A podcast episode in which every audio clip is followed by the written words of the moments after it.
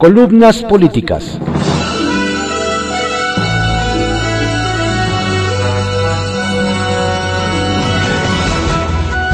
Continuamos con la audiosíntesis informativa de Adrián Ojeda Román, correspondiente a hoy, sábado primero de mayo de 2021. Vamos a dar lectura a algunas columnas políticas que se publican en periódicos de circulación nacional. Arsenal, por Francisco Garfias, que se publica en el periódico Excelsior. No vamos por la desaparición del INE y el Tribunal Electoral del Poder Judicial de la Federación, dice Monreal. Son enemigos de la democracia. AMLO. El presidente declaró ayer que los consejeros del INE y los magistrados del Tribunal Electoral del Poder Judicial de la Federación son enemigos de la democracia. El exabrupto, no puede llamarse de otra manera, refleja el tamaño de la frustración que AMLO siente cuando no se hace su voluntad. La víspera habíamos charlado del tema con Ricardo Monreal. Las constantes agresiones que reciben consejeros y magistrados nos hacen pensar que están en riesgo. Pero el jefe de la bancada de Morena en la Cámara Alta asegura que la reforma electoral que ya se construye no tiene en la mira desaparecerlos. Tampoco busca que las funciones de árbitro electoral las, reasuma la Secretaría de Gobernación. El instituto, eso sí, podría pasar al ámbito del Poder Judicial precisó.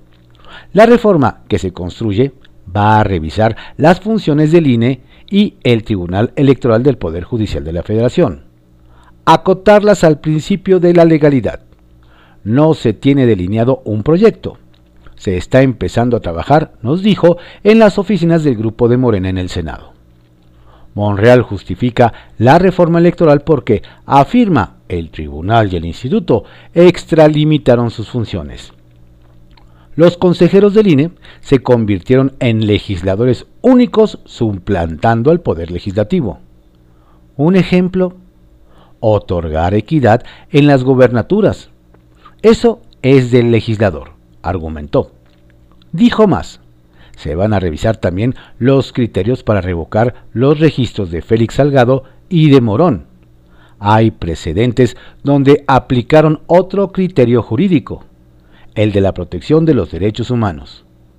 Hoy el tribunal sepultó esos criterios. No coincido con eso porque el juzgador no es un simple observador letrístico. Tiene que aplicar justicia. Esta declaración de Monreal no diluye temores de lo que pueda ocurrir con el árbitro electoral y el órgano judicial. En la 4T solo manda el de Palacio Nacional. Antes de cambiar de tema, les dejo una reflexión de Lorenzo Córdoba, consejero presidente del INE que leí en el epílogo del libro La, la democracia no se construyó en un día, de editorial Grijalbo. La democracia ha sido el resultado de una obra colectiva y en consecuencia su defensa es también responsabilidad común, una tarea que nos corresponde a todas y todos buscamos al jefe de la bancada de Morena en el Senado para que hiciera un balance del periodo ordinario de sesiones que ayer cerró. ¿En qué avanzó? ¿Qué cosas se quedaron en el tintero? El balance es positivo. Logramos consolidar reformas importantes. La de justicia con sus leyes reglamentarias sin entrar a la discusión del tercer transitorio, ley Saldívar. Nos dijo, se avanzó también en las leyes reglamentarias que están orientadas a combatir la corrupción y el nepotismo en el Poder Judicial. En la parte de austeridad y remuneración de funcionarios públicos, la reforma en materia de pensiones es muy importante. Es el inicio de revertir el proceso de las precarizaciones de las pensiones al que estábamos sometidos, condenados, agregó. Otro tema no menor es el de la subcontratación. Monreal asegura que el reparto de utilidades para los trabajadores va a pasar de 20 mil millones de pesos a cerca de 100 mil millones. Hay, dijo, hay 80 mil millones de pesos más a repartir entre los trabajadores y la eliminación de la simulación, que a través de figuras jurídicas se evadieran las reformas fiscales y obligaciones laborales. el balance está inclinado hacia los trabajadores y la defensa de los ingresos. La consolidación de la austeridad, así como la justicia. Fue un periodo muy intenso. La pandemia nos obligó a diseñar mecanismos y estrategias del voto digital. Nos adaptamos al uso de la tecnología de la información, aunque todavía hay ciertas deficiencias. Presumió, eso sí, el tema de protección a los niños y la aprobación de una ley histórica. La imprescriptibilidad de los delitos cometidos contra menores abusados sexuales. Es una ley importante. Iba solo para los ministros de culto, pero la estamos haciendo general. Cualquier persona mayor de edad es sujeto de responsabilidades si viola o abusa sexualmente de menores. Es una ley muy dura. Jurídicamente puede ser discutible. Riñe con toda la teoría del derecho penal y el derecho procesal histórico. Pero frente a la realidad, no te queda otra cosa que legislar. Es un regalo del Día del Niño para que todos los que abusan de menores se den cuenta que no prescribe y que en cualquier momento pueden ser denunciados. En el tintero se quedaron más de 100 minutas que envió la Cámara de Diputados. Entre ellas está la ley de cinematografía, una parte de derechos laborales y lo que falta en seguridad y justicia. Retrovisor, por Ivonne Melgar, que se publica en el periódico Excelsior. El Frente de Porfirio. El diputado Porfirio Muñoz Ledo quiere crear un frente plural intelectual de reflexión, una coalición, un consenso, esos son sus términos, para defender a las instituciones autónomas. INE, INEGI, CONEMAL, IFT. Su iniciativa surge en respuesta al señalamiento presidencial de que ha llegado la hora de absorber a todos esos organismos, en una semana en la que el Tribunal Electoral confirmó tres decisiones del INE que el partido de Morena había impugnado. La cancelación de las candidaturas de Félix Salgado y Raúl Morón y el acotamiento de la sobrerepresentación legislativa. Ya una semana de la aprobación en la Cámara de Diputados de la controvertida Ley Saldívar, la convocatoria de Muñoz Ledo a congresistas, comunicadores, médicos, economistas, científicos, intelectuales, activistas, abogados, escritores y empresarios llega en un momento en el que ha quedado claro que el presidente López Obrador y su partido están deliberadamente resueltos a saltarse la Constitución cuando consideran que están obstaculizando su proyecto. Pero como bien lo asume en conversación con esta reportera el todavía diputado de Morena, el gobierno se burla de, las, de los intentos de parar lo que él denomina las atrocidades constitucionales. Estamos nadando en el mar, tenemos que cambiar la correlación de fuerzas en el país, diagnostica el protagonista de la, de la corriente crítica que a finales de los años 80 emprendió la construcción del PRD con el liderazgo de Cuauhtémoc Cárdenas. Y hoy, también en un diálogo permanente con el ingeniero, Muñoz Ledo se lanza a verbalizar el reclamo que la oposición no ha logrado convertir en una estrategia eficaz. Los organismos autónomos son avance que hemos tenido, pero no le gustan al señor presidente López Obrador.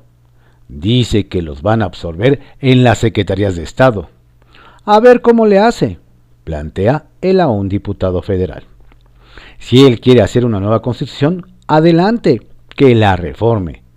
Pero no se vale la planadora. Un presidente, un jefe de Estado, no puede decir 40 veces que está mal la constitución. Él juró acatarla yo le tomé la, protesta a Andrés Manuel. Es perjurio que no la cate ni la cumpla. ¿Quiere hacer otra? Encantados. Pero hasta ahora es pura palabrería. Bla, bla, bla, bla. Para que la gente le haga caso y siga gobernando. Hay racionalidad en el sistema actual, pero también es posible que esto vaya a un gobierno en extremo autoritario. Y esto es un problema grave para el país, advierte en nuestra conversación. Habrá quienes desestimen esta convocatoria del exdirigente del PRI y del PRD, ex senador, ex presidente de San Lázaro, ex secretario de Estado, embajador.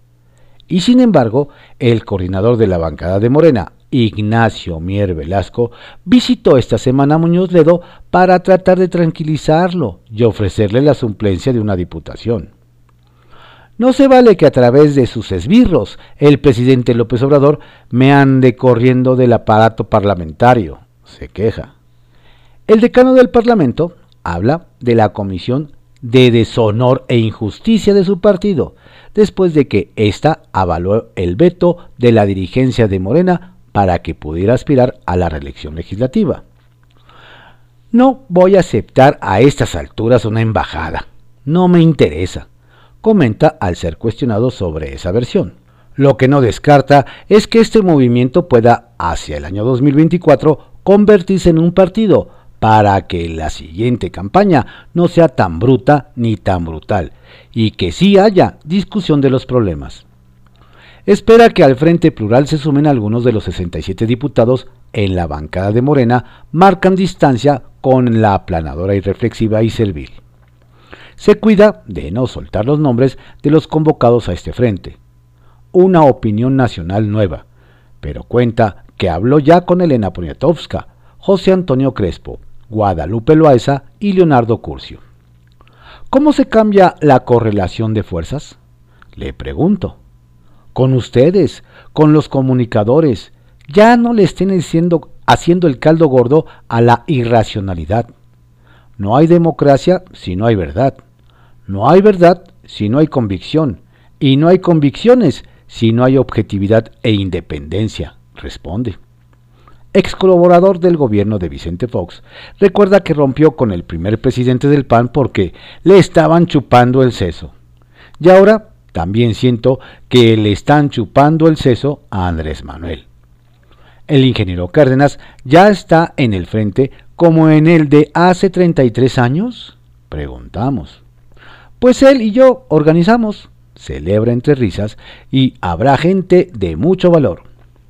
Eufórico, el diputado Muñoz Ledo asegura que ya se quitó de encima la preocupación sobre la ley Saldívar porque, si bien los ministros nunca sueltan prenda, ya confirmó, cuenta, que no hay ningún miembro de la Suprema Corte que se atreva a votar en contra de la Constitución. Es un ridículo. Vamos a ganar por unanimidad en la Corte.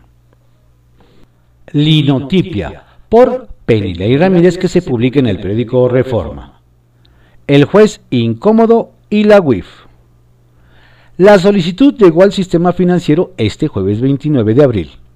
La Unidad de Inteligencia Financiera solicitó que varias instituciones financieras entreguen todos los estados de cuenta, movimientos e información relevante que tengan del juez Juan Pablo Gómez Fierro. Lo hizo vía la Comisión Nacional Bancaria de Valores. La solicitud se envió a bancos, casas de bolsa, sofomes y otras entidades con una orden terminante. No deberán alertar al cliente. El cliente es el juez de distrito radicado en la Ciudad de México. En los últimos meses ha concedido suspensiones a la implementación de la reforma eléctrica, del padrón de usuarios de telefonía móvil y una veintena de otros proyectos claves para el gobierno obradorista. El 21 de abril, el presidente Andrés Manuel López Obrador exigió desde Palacio Nacional que el Poder Judicial lo investigara y lo señaló como un jurista al servicio de las minorías rapaces. Un mes antes, también el presidente había dicho al Poder Judicial que debería investigarlo. El ministro presidente de la Suprema Corte, Arturo Saldívar, respondió que estaban considerándolo. Ahora, la indagatoria no está encaminada a analizar su actuación como juez, sino a verificar el estado de sus finanzas. El documento que ordena la apertura de su información financiera, hasta ahorita inédito, está clasificado como reservado y confidencial. Lo obtuve para esta columna de una fuente en el sistema bancario. Seis personas tienen carácter de investigados por inteligencia financiera en esta solicitud. El juez Gómez Fierro, su madre, su hermana, dos mujeres de quienes no pude verificar cuál relación tienen con el caso, y otro jurista, Ricardo Gallardo Vara, el titular del Tercer Tribunal Unitario sobre Economía, Radiodifusión y Telecomunicaciones. La indagatoria pretende averiguar si hay mérito para que se les incluya en la lista de personas bloqueadas. El documento indica que el origen de esta investigación es que han llegado a conocimiento de Hacienda algunos reportes de operaciones sobre estas personas desde el sistema financiero. Santiago Nieto, titular de la Unidad de Inteligencia Financiera, me dijo que periódicamente en Hacienda revisan a los jueces y magistrados. Tenemos un modelo de riesgo y nos brincó que Gómez Fierro vendiera seis propiedades entre 2018 y 2019. La investigación no es definitiva, estamos comprobándolo. Pero una lectura más política pondera esta explicación. Habría que ser muy ingenuo para creer que la investigación de la UIF no tiene relación con las críticas de AMLO a sus decisiones. Es un claro uso político de las facultades de la UIF, dijo a esta columna Luis Fernando García, quien dirige la organización R3D, quienes han señalado que el padrón viola la privacidad de los usuarios de la telefonía. Dos analistas financieros consultados para esta columna me dijeron que el hecho de que la unidad haya enviado la solicitud de indagatoria a muchas entidades financieras y no a una en específico puede indicar que está pescando, esto es, buscando información relevante sin tener aún algún caso sólido contra el jurista. Gómez Fierro ha aparecido recurrentemente en la prensa en las últimas semanas en unos casos como héroe para quienes consideran preocupantes algunos proyectos obradoristas y para otros como un ejemplo de un juez servil a élites mexicanas a quienes les preocupa la forma como López Obrador está gobernando México. No pude localizar al juez Gallardo Gómez Fierro. Me dijo en un mensaje escrito que no daría una entrevista ni comentario alguno sobre las indagatorias financieras a él y su familia, porque para cuidar la correcta conducción y resolución de los expedientes a mi cargo, he decidido no hacer ningún tipo de pronunciamiento. Serpientes y escaleras, por Salvador García Soto, que se publica en el periódico El Universal. Cabeza de vaca, prófugo para la Fiscalía General de la República. Vigilan sus propiedades. Guardias nacionales y elementos del ejército fueron desplegados ayer por órdenes del gobierno federal para vigilar y montar operativos en los alrededores de las 17 propiedades que tiene Francisco García Cabeza de Vaca en el territorio de Tamaulipas, incluido su rancho en Soto la Marina, a fin de detener con fines de presentación al gobernador de Tamaulipas, si aparece en algunas de sus casas.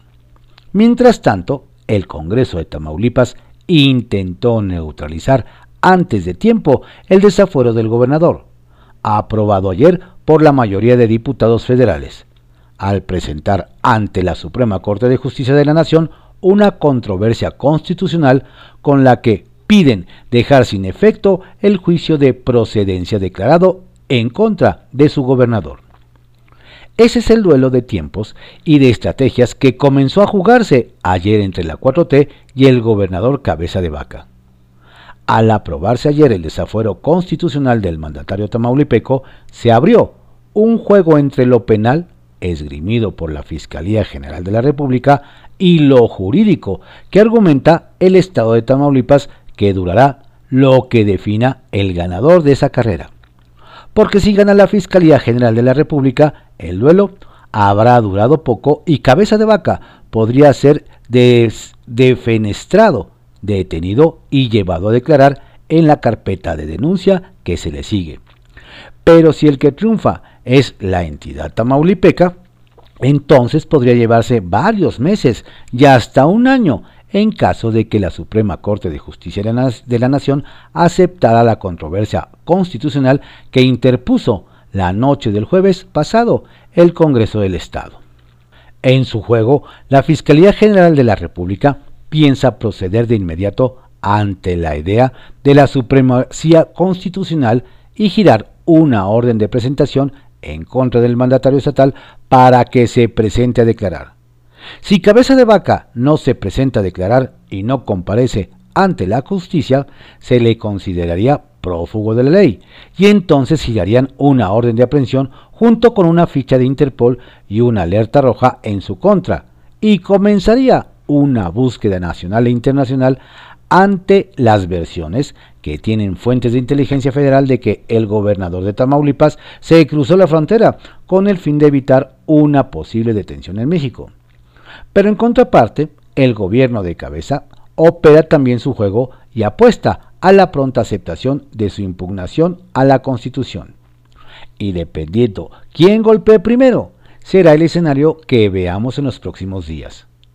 Si al gobernador lo detienen antes de que acepte la controversia constitucional en la Corte, podría ser llevado a declarar ante un juez y detenido hasta en tanto se resuelva su situación legal. Pero si la Fiscalía se tarda y el recurso de impugnación del Congreso de Tamaulipas acepta ser analizado por los ministros antes de que lo puedan detener, entonces Cabeza podría seguir gobernando el Estado hasta el fin de su mandato. A la operación del Congreso y de su gobierno se sumó anoche el gobernador Francisco García de Guaca, que reapareció después de varios días de silencio y de no haber aparecido en público para calificar la aprobación de Morena como un nuevo golpe a la Constitución y a la democracia, pero sobre todo al federalismo. En un video que difundió a través de sus redes sociales, el panista habló de un linchamiento político y penal orquestado desde el gobierno. En estos momentos, la ley en México vive días oscuros y no parece haber más justicia que la revancha de unos cuantos. Cabeza de Vaca hizo anoche un movimiento estratégico, diciéndose dispuesto a dar la pelea y resistir incluso hasta su detención, con tal de convertirse en una especie de mártir de la 4T y el primer perseguido político del presidente López Obrador. Veremos quién da el primer golpe y descuenta a su adversario, si los estrategas de la 4T o los asesores jurídicos y abogados que acompañan al gobierno de Francisco García Cabeza de Vaca. Empiezan los juegos del hambre y la cacería del gobernador de oposición. Se baten los dados, escalera doble, semana perfecta. Estado por Estado, por Víctor Sánchez Baños, que se publica en el periódico El Heraldo de México un desastre llamado Marco Mena. Difícil levantar el desastre económico que deja el gobernador prista de Tlaxcala, Marco Antonio Mena. Y no es para menos. Dejó estancada la economía y sin solución los problemas sociales. No movió un dedo para acabar con la trata de personas, los secuestros a jovencitas y los asaltos. Además de la incertidumbre económica y un alto desempleo, sobre todo de jóvenes quienes son presa de las adicciones. Promesas que no cumplió. Guerrero, por fin se dieron cuenta que el quinta columnista que hundió la candidatura de Félix Salgado Macedonio fue Marcial Rodríguez, dirigente estatal de Morena. Él y sus abogados no presentaron la relación de gastos de los precandidatos al INE. Hoy buscan chivo expiatorio, y qué mejor que sea Lorenzo Córdoba, a quien no quieren en Palacio. Por cierto, en las reuniones informativas, Evelyn Salgado, hija del toro, es aclamada. Cancún. La encargada del despacho en la alcaldía de Benito Juárez, Clara Díaz, en la sesión solemne de Cabildo para conmemorar el 51 aniversario de la ciudad caribeña, ni una palabra a los fundadores Nadie entendió su voto de silencio de la sustituta de Mara Lezama, quien busca la reelección por Morena. Michoacán. Los michoacanos viven momentos de angustia al no tener suficientes medicamentos. En 2021 no han recibido uno solo, como denuncian en todos los foros el gobernador Silvano Aureoles. Las pocas medicinas las adquiere el gobierno con recursos propios la federación los abandonó. Hidalgo, angustiado por la sequedad del erario, el alcalde de Tula, Manuel Hernández, usa a funcionarios del catastro a amenazar a deudores del predial con confiscar sus propiedades. Sabe que es ilegal, pero la amenaza está vigente. Querétaro. el director de la UIF, Santiago Nieto, adelantó que ya cortó las primeras cabezas de candidatos que usaron factureras. Y dice que van por más. Esperamos nombres. San Luis Potosí. Mucho polvo levantó la versión de que el INE revisaba gastos de precampaña de la candidata de Morena, Mónica Rangel, que apreciaban omisiones. Obligó a Mónica a declarar que siempre actuó conforme a la ley. No le han notificado nada. Un petardazo informativo. Aguascalientes. Para festejar a San Marcos, la crema innata se reunió en Plaza de Toros. Acudió el gobernador panista Martín Orozco, quien vio poquitos asistentes aunque superó 30% recomendado para estos eventos. Pocos o muchos, es una irresponsabilidad en plena pandemia. Tabasco. La solicitud de seguridad de Andrés Granier del PRI, exgobernador priista, ahora candidato a alcalde del centro, motivó una crisis. El equipo de Granier acusa al gobernador Adán López y al consejero electoral Juan Correa de filtrar la petición. Dice que el Instituto Electoral, por ese motivo, es parcial. San Luis Potosí. La esposa de Ricardo Gallardo, candidato a la gubernatura por el Partido Verde, Ruth González, fue amenazada por un sujeto armado. No dio detalles, o si fue un intento de asalto.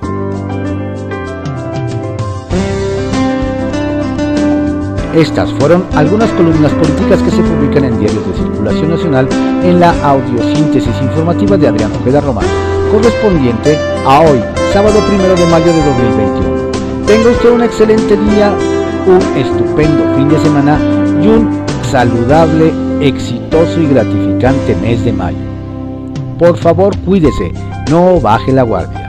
La pandemia no ha terminado.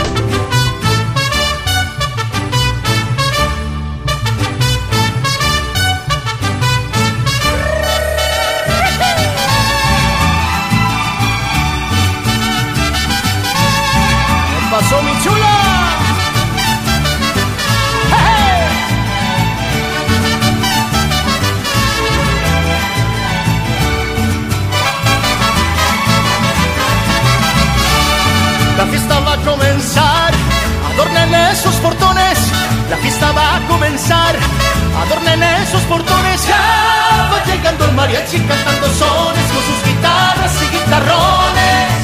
Pa' que se alegren y que retocen los corazones. Ya va llegando el mariachi cantando sones con sus guitarras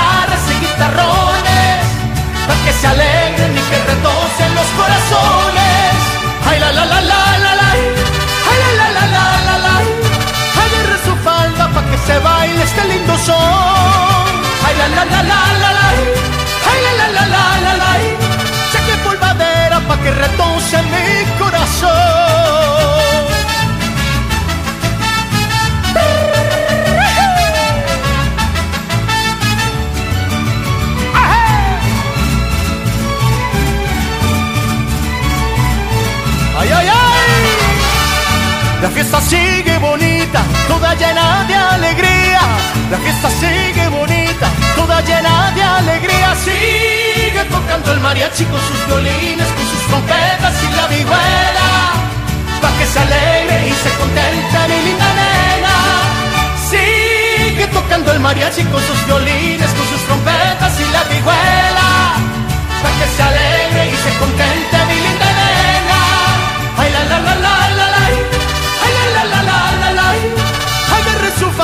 que se vaya